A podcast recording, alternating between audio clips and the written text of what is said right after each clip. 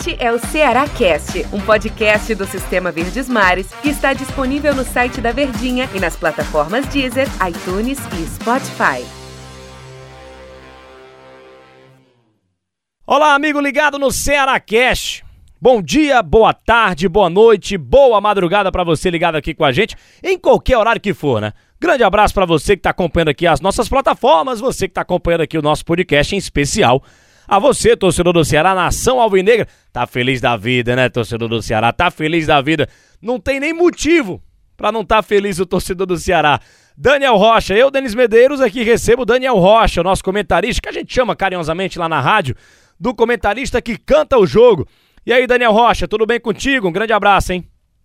Fala, Denis. Pois é, cara, como você falou, tudo bem, graças a Deus. E o torcedor alvinegro tá em céu de brigadeiro, né? Tá dando tudo certo até o momento, não é para menos. Isso é fruto exatamente da além da manutenção do bom trabalho do ano passado, os reforços que chegaram para essa temporada e o mais importante, estão jogando, estão agradando, principalmente Mendonça, Messias já chegaram para atuar, não teve aquele tempo de adaptação e etc e tal. Ainda tem jogadores para surgir como Johnny Gonzalez, que a gente vai falar também a respeito disso.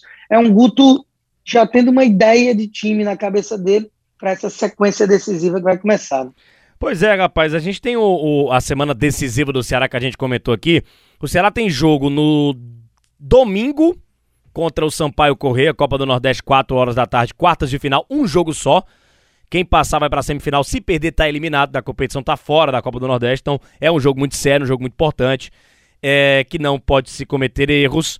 E depois, na quarta-feira, o Ceará faz a estreia, rapaz, na Copa Sul-Americana, na Arena Castelão.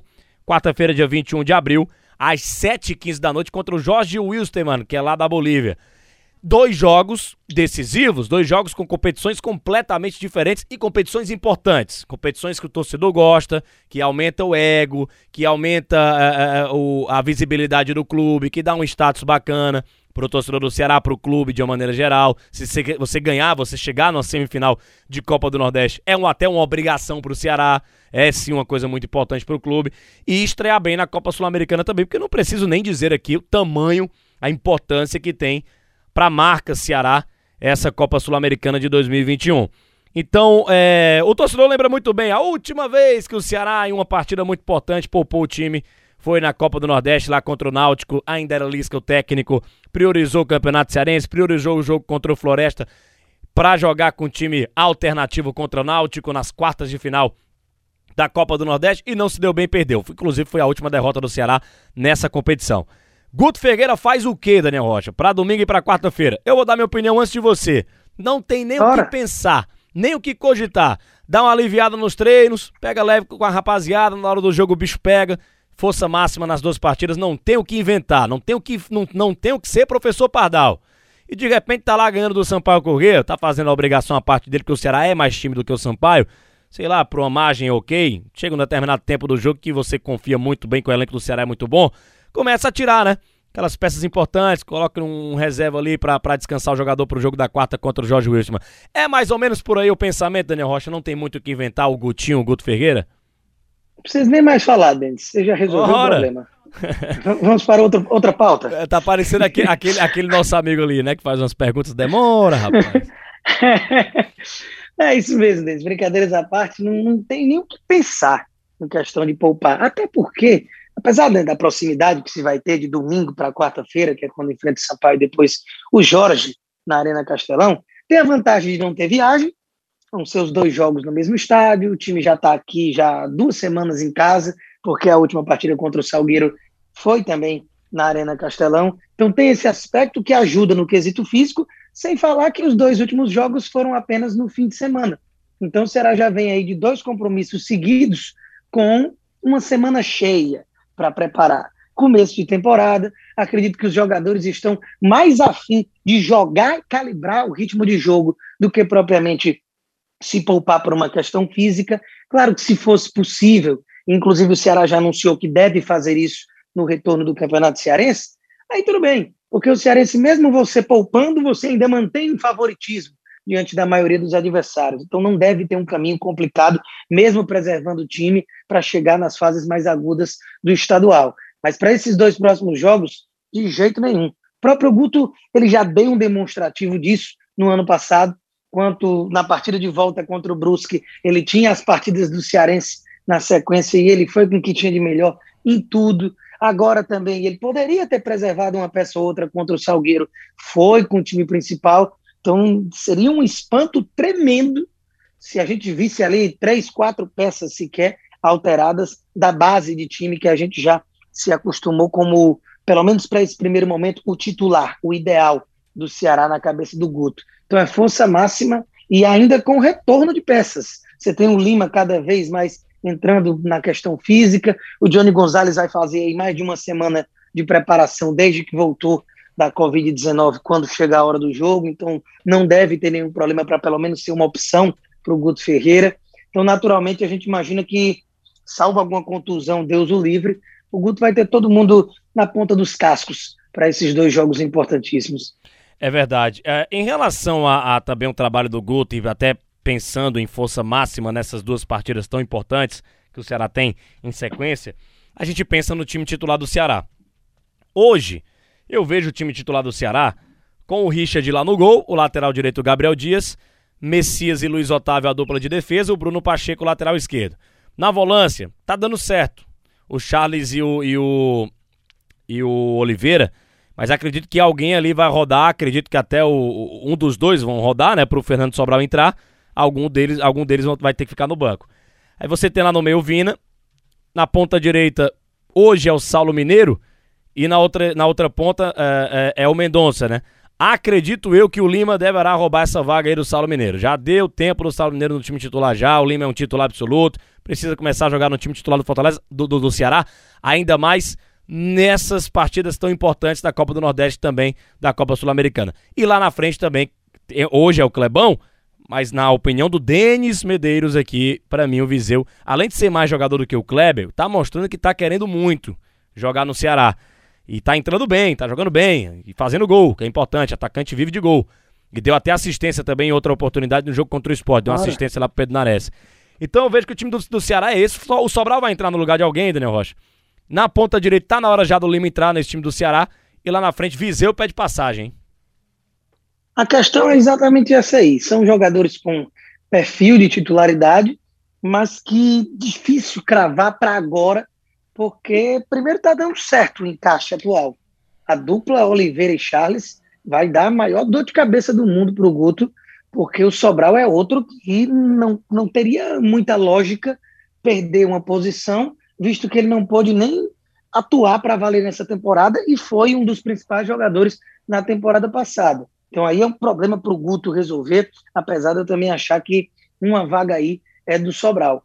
E lá na frente, da mesma forma, tecnicamente falando, o Saulo está atrás do Lima, está atrás do Johnny, e seria uma terceira opção para essa ponta. Mas é o artilheiro do Ceará na Copa do Nordeste, bem ou mal tem aquela importância tática dentro de campo, mesmo quando não faz os gols, mas não existe Lima ou Johnny serem reservas dele, até porque o nível de atuação do próprio Saulo começou muito bem, mas já não tem chamado tanta atenção assim.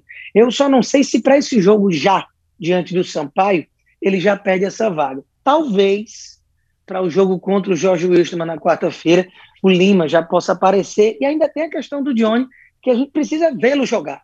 Ele veio também com status, assim como o Mendonça, de que seriam jogadores para chegar e jogar.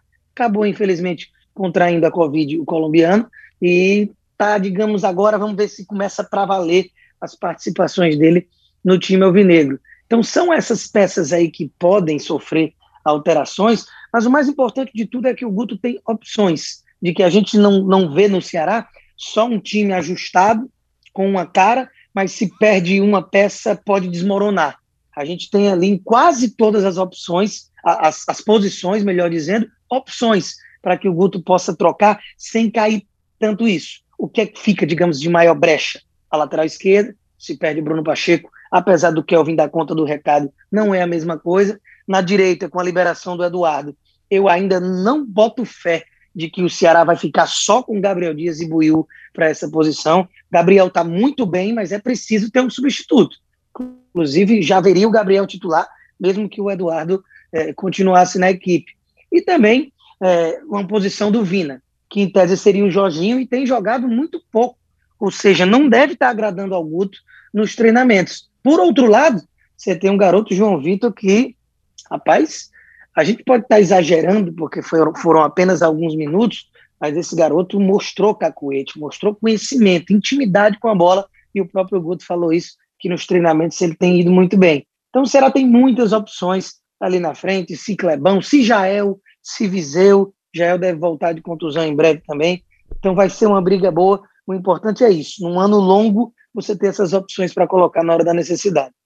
Pois é, rapaz. Nesses dois jogos eu tenho a visão que o Viseu seria titular, seria titular na minha visão, hein? Acho que o Viseu tá merecendo ser titular. Também acho que o Viseu, ofensivamente, ah, ele é mais jogador, isso não tem nem o que se discutir. Porém, eu já ia. O tal do, o tal do serviço sujo, o tal da, da, de jogar que às vezes não aparece para o torcedor, o nove que tático. é recompor, quer marcar a saída de bola, quer se movimentar, o Clebão ele, ele faz muito bem isso. Mas eu prefiro o atacante atacante, que mesmo marcando, ele não deixa de ter a qualidade para botar a bola para dentro, e isso o Clebão deixa a desejar. É, exatamente. Agora eu já, eu já ia. É, é, o nove tático, né? O Clebão é o nove tático. Eu prefiro também um cara que não viseu. Eu já ia, já ia fazer igual o Thiago Leifert faz no Big Brother, viu, Daniel Rocha? Eu ia chamar você de pipoqueiro, hum. que você ficou em cima do muro aí falando dos atacantes. Mas agora você ressaltou, se garantiu e falou que calma. Viseu é o seu preferido. Isso, Daniel Rocha. Tem que ser assim, Daniel Rocha.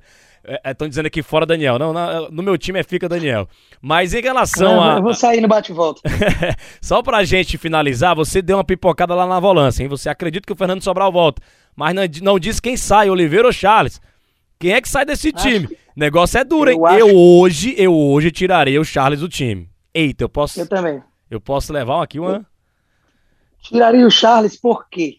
Porque a qualidade do Sobral se assemelha mais com o do Charles. Sim. Que é um cara de mais destruição, que é mais correria, posicionamento e aquele cão de guarda, do que a qualidade do passe que o Oliveira está dando. Verdade. O Oliveira tem iniciado com uma qualidade e as transições ofensivas do time do Ceará, de que é difícil imaginá-lo fora. Mas deixa esse problema pro Guto. É verdade. Daniel Rocha, deu nosso tempo. Grande abraço e obrigado por não pipocar. Jamais. Já... Somos impipocáveis. É, rapaz. Esse é o Daniel Rocha, nosso comentarista que canta o jogo. Grande abraço a você que ficou ligadinho aqui com a gente no nosso Ceará Cast. Um grande abraço a todos. Este é o Ceará Cast, um podcast do Sistema Verdes Mares que está disponível no site da Verdinha e nas plataformas Deezer, iTunes e Spotify.